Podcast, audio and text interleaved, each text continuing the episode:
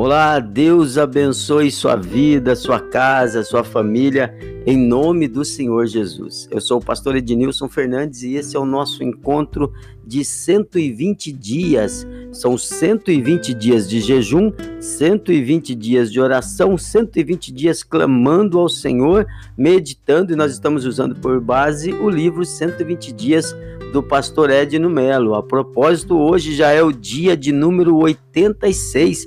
Nós vamos meditar hoje na palavra do número do, do dia 86, ensinos celestiais antes da meditação, lembrando que depois da meditação nós vamos orar um pouquinho junto, tomando posse, recebendo isso que o Senhor vai ministrar ao nosso coração. Mas antes disso, deixa eu te avisar, se você ainda não está inscrito no canal, faça isso. Se você já está inscrito, me ajude, compartilhe com mais alguém, envie para mais alguém. Se mais pessoas se inscreverem, nós vamos crescer muito mais rápido. E eu agradeço muito em nome do Senhor Jesus. Amém? Vamos então palavra do dia 86.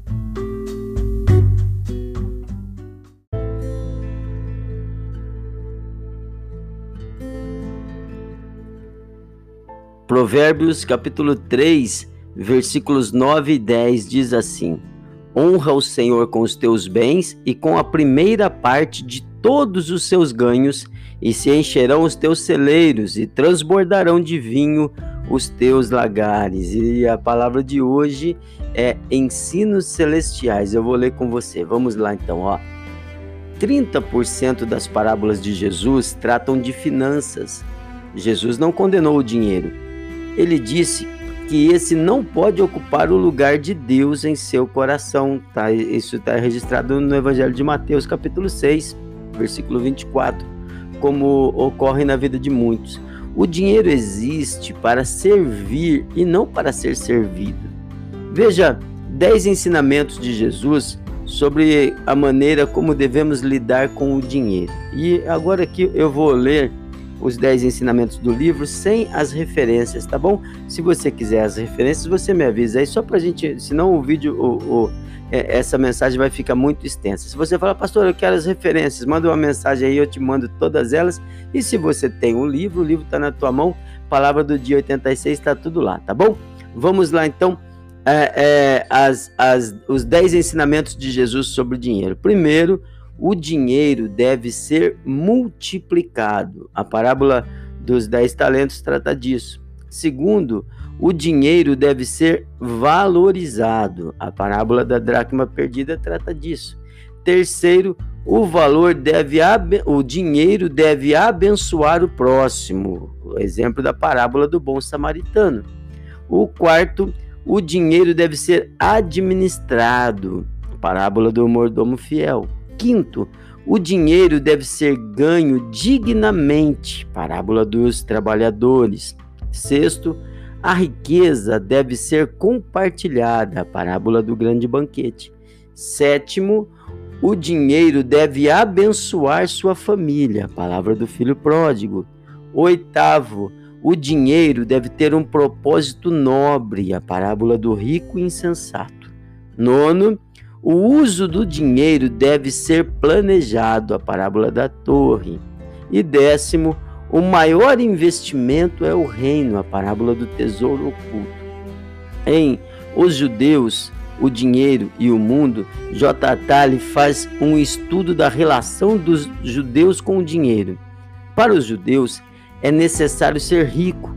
A, a riqueza é um meio de melhor servir a Deus o dinheiro pode ser um instrumento do bem.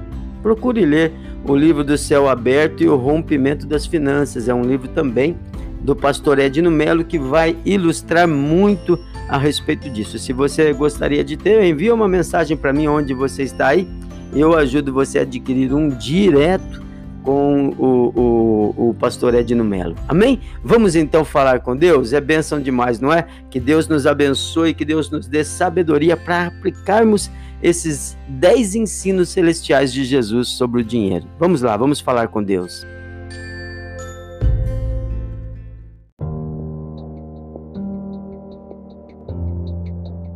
Meu amado Deus, Senhor, em nome de Jesus eu oro tanto por mim quanto por esse meu irmão, por essa minha irmã que me acompanha nesse momento de oração, esses que estão firmes no jejum, esse que quebrou o jejum, mas já voltou, e esse que entra agora.